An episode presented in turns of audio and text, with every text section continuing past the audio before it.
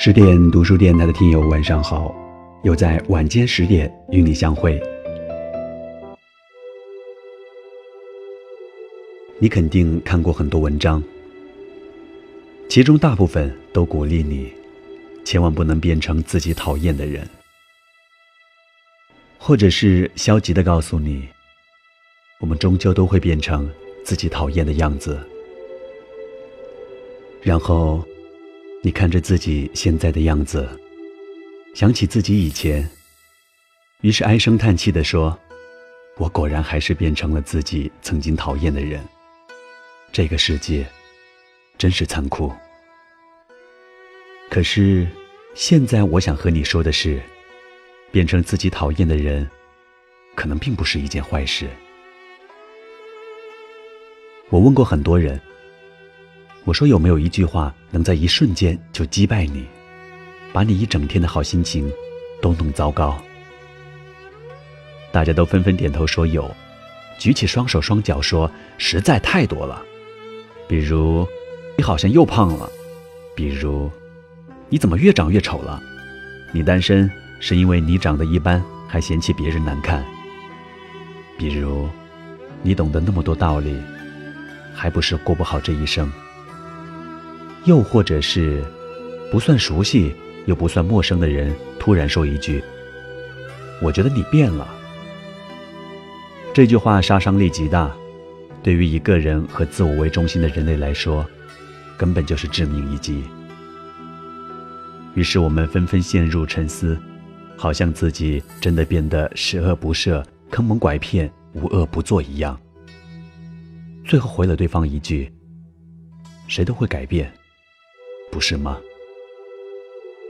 看起来好像成功回击了对方的质疑，可实际上，却觉得自己真的变得没那么好了。这就是大部分人努力的生活，却始终活在别人的眼里，生怕自己得到差评。我有个女生朋友，毕业后没有参加工作，直接投身创业。和亲戚在商业街开了个档口卖女装衣服，热火朝天的，忙早忙晚。在我们的印象里，这个姑娘是一个很善良，而且很为他人着想的人。如果自己可以解决的事情，是绝对不会麻烦别人的。而且一旦别人提出要求，只要不是太过分，她也一定会答应。于是她一直在我们的圈子里都是好人。和每个人都相处得很好。后来，他的女装店因为租铺到期散伙了，决定准备开一家咖啡店。有一个比较熟的男同学说想合伙做生意，于是他欣然同意。谁知道没几个月，这个男同学就在朋友圈里发飙了，说自己很不爽，说这个姑娘啊根本就不念同学情谊。每笔账都算得清清楚楚，一点便宜都不让占，而且很苛刻。我在咖啡馆里稍微偷懒，他就来说我；我偶尔让他代替我做我的事情，他也坚决不肯。他完全变了，根本就不是原来的他。看来这个世界真的把所有人都改变了，变成了让人讨厌的样子，变得势利无情，变得残酷冷漠。姑娘来找我，一脸担心的问我说：“你觉得我真的变了吗？我好像真的变成了自己以前讨厌的人。”我说：“你觉得自己变得很差劲、很坏吗？”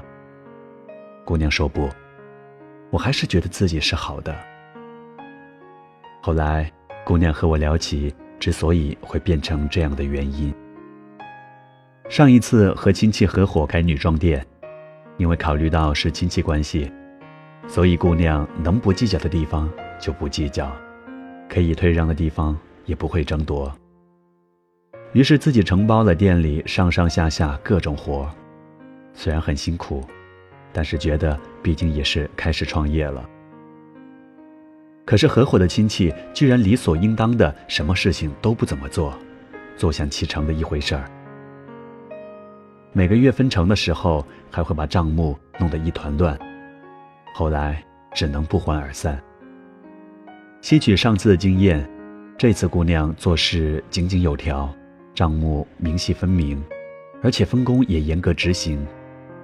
本以为这次肯定会相安无事，谁知道这个男同学居然会觉得自己变了，变势利了。我说，别人觉得你变了，是因为根本不了解你的人生。他们不知道你经历了什么，于是当你做出和之前不一样的行为的时候，他们就会跑过来告诉你说：“哎呀，你怎么变成这样了？”你受过伤，自然会懂得保护自己；你委屈过自己，当然就知道怎样照顾自己。就算你变了，你也是变得更好了；就算你变了，你也只是长大了。人生的成长不就是不断否定过去的自己吗？你没有伤天害理，你只是学会了如何去处理复杂的社会关系和解决问题。你不需要活在别人眼里，只要你自己觉得现在很好，那就足够了。我以前也一直觉得，在这个世界上，经历青春之后，最残忍的事情。就是变成自己当初讨厌的人。那时候我经常在想，我以后一定要努力，坚决不成为自己现在所讨厌的人的样子。然后随着时间的流逝和人生的经历，我发现自己突然掉进了一个怪圈，那就是我们好像都无法避免，无法避免去变成自己当初讨厌的人的样子。这个事情，我花了很长时间才想清楚。我们经常会看到很多文章，其中大部分都鼓励你千万不能变成自己讨厌的人，或者是消极的告诉你，我们终究都会变成自己讨厌的样子。然后你看着自己现在的样子，想起自己以前，于是唉声叹气的说。我果然还是变成了自己曾经讨厌的人，这个世界真是残酷。可事实真的是这样吗？不尽然。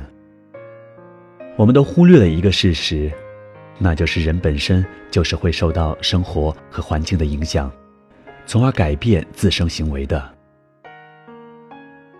纵然这个世界的确有很多不尽人意的地方，比如你需要完成某些事。就要去低头妥协，和别人打交道，处事变得更为圆滑。可是这并不代表你就变得很不堪。我们都该认识到，变成自己讨厌的人，本质是忘记了自己的初心和善心。纵然你真的因为经历改变了自己的一些行为，但是请你扪心自问：你真的变得十恶不赦、坑蒙拐骗？真的没有了初心和善心了吗？不尽然，你还是原来那个你。于是我们就突然发现了一个怪圈，那就是：首先不断有人告诉我们，青春才是最美好的、最纯粹的。你千万不要被这个世界改变。成长最残忍的事情，就是我们最后变成了自己曾经讨厌的样子。然后某一天，我们突然发现，或者被告知自己和以前不一样了，就开始惶恐，最后是消极的确认自己真的变成了自己曾经讨厌的人。接着，我们又把这个结论告诉更多的年轻人，如此往复循环。可是我们从来没有想过，有没有一种可能是完全相反的？就算我们变了，但是是变得更好了，只是别人都以为我们变得让人讨厌了，以至于我们自己最后都被误导，真的以为自己变成了自己讨厌的人。现在，我想和你说的是，变成自己讨厌的人，可能并不是一件坏事。前段时间我妈来广州看我，这事儿我半个月前就跟大家提过。她老人家偷偷问我有没有钱花，担心我饿着自己，然后就想拿自己存的钱给我。我看着他日渐消瘦和苍老的脸，一下子心里感觉被塞住了，喘不过气来。那天夜里，我站在阳台上，对着小区正门，望着漫天星辰和远处市区的灯塔辉煌，心里很不是滋味。这些年来，我很少给家里寄过钱。我把我的钱都用在了自己的虚荣心上。毕业刚出来那会儿，我心高气傲，看不惯各种社会品性，觉得自己与众不同，不能被世界改变，要做一个有理想的青年。于是每做一份工作，就会很快辞职，然后拿着钱跑去各地旅行，每隔一段时间就把积蓄花光。为了我的文艺青年情怀。为了我的理想主义情怀，折腾了好几年。我妈没说我，就只是偶尔念叨我几句，说要学着安稳下来。那时候的我看不上一切和钱拉上关系的事情，我觉得理想就是理想，钱是势利的，是功利性的。那时候的我也不肯为了钱低头，觉得自己一身傲骨，不能这么庸俗。那时候的我心里只有琴棋书画，没有柴米油盐。就是靠着这种虚荣心，我不断的去用理想来做借口，说是坚持梦想，其实不过是自己不肯走下来生活。那天晚上，我在阳台上站了很久，想起了自己以前是多么的自私，因为自己的虚荣心，让心疼我的家人不断的为我负责。我想起了我的爸妈都是农民，在农村里辛苦了半辈子，就是想我能有个出息。我想起了我妈一直以我为荣，可是我却几乎没有给过她什么。我想起了他还要省吃俭用，一把年纪想要的东西也不敢买。我想起我的爸妈年纪都大了，身体一天比一天差，如果需要用钱，我连一点积蓄都没有。或许，也就是那一刻，我突然明白了：成长最残酷的，并不是变成自己讨厌的人，比如变得势利爱钱。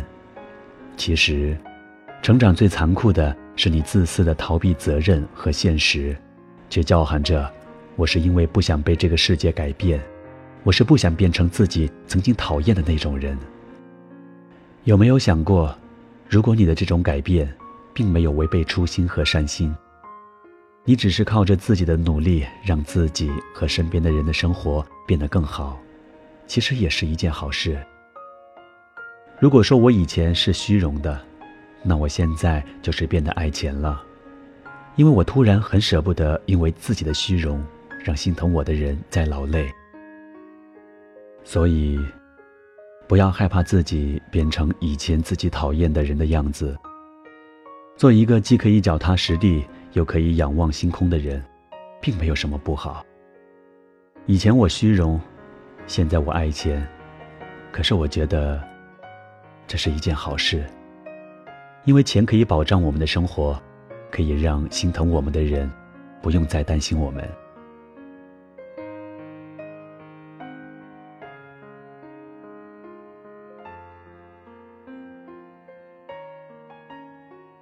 所以，慢慢变成自己讨厌的人，是一件好事。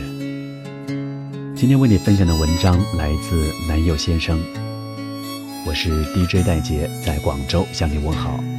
想听更多音频节目，想看更多美文，敬请关注十点读书公众号。我们下期再会。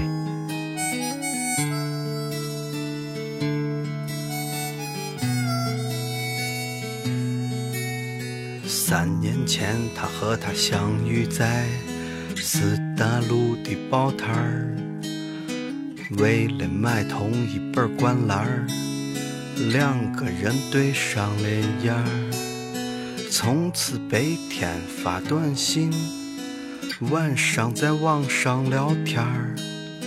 半年后，在八里村儿，他们住在了一块儿。他送他一本淘来的旧书，作者叫村上春树。他送他一瓶廉价的香水，他知道这香水没毒。他们是两个没毕业的学生，日子过得很苦，但青春期有了爱情，就是完美的幸福。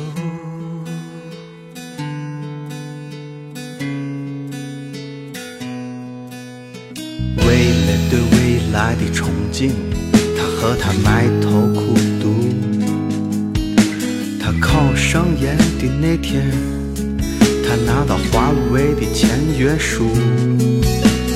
一个去了深圳，一个去了成都，在新的世界里，每天茫然四顾。想念被距离拉远，也被时间冲淡。现实像一块橡皮，想起了曾经的浪漫。当他鼓起勇气说出分手的那天，他也只是对着电话轻轻说声再见。这样的故事每年都发生在这城市之中，这样的故事每年都结束，消失在风中。还记得当年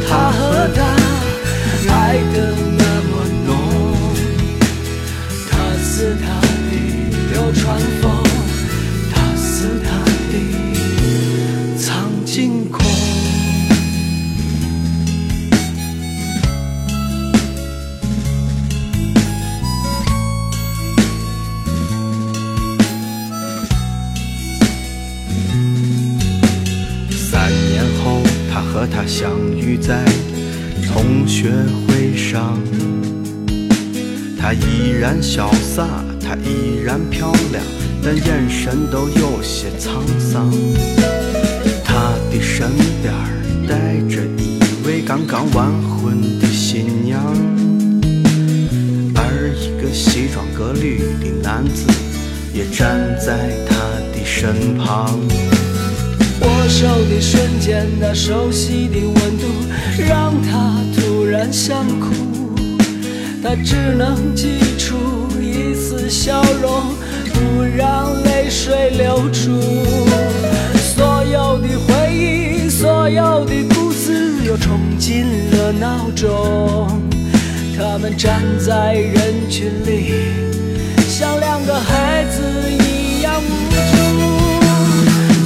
这样的故事每年都发生在这城市之中，这样的故事每年都结束，消失在风中。还记得当年他和她爱得那么浓，他是他的流川枫。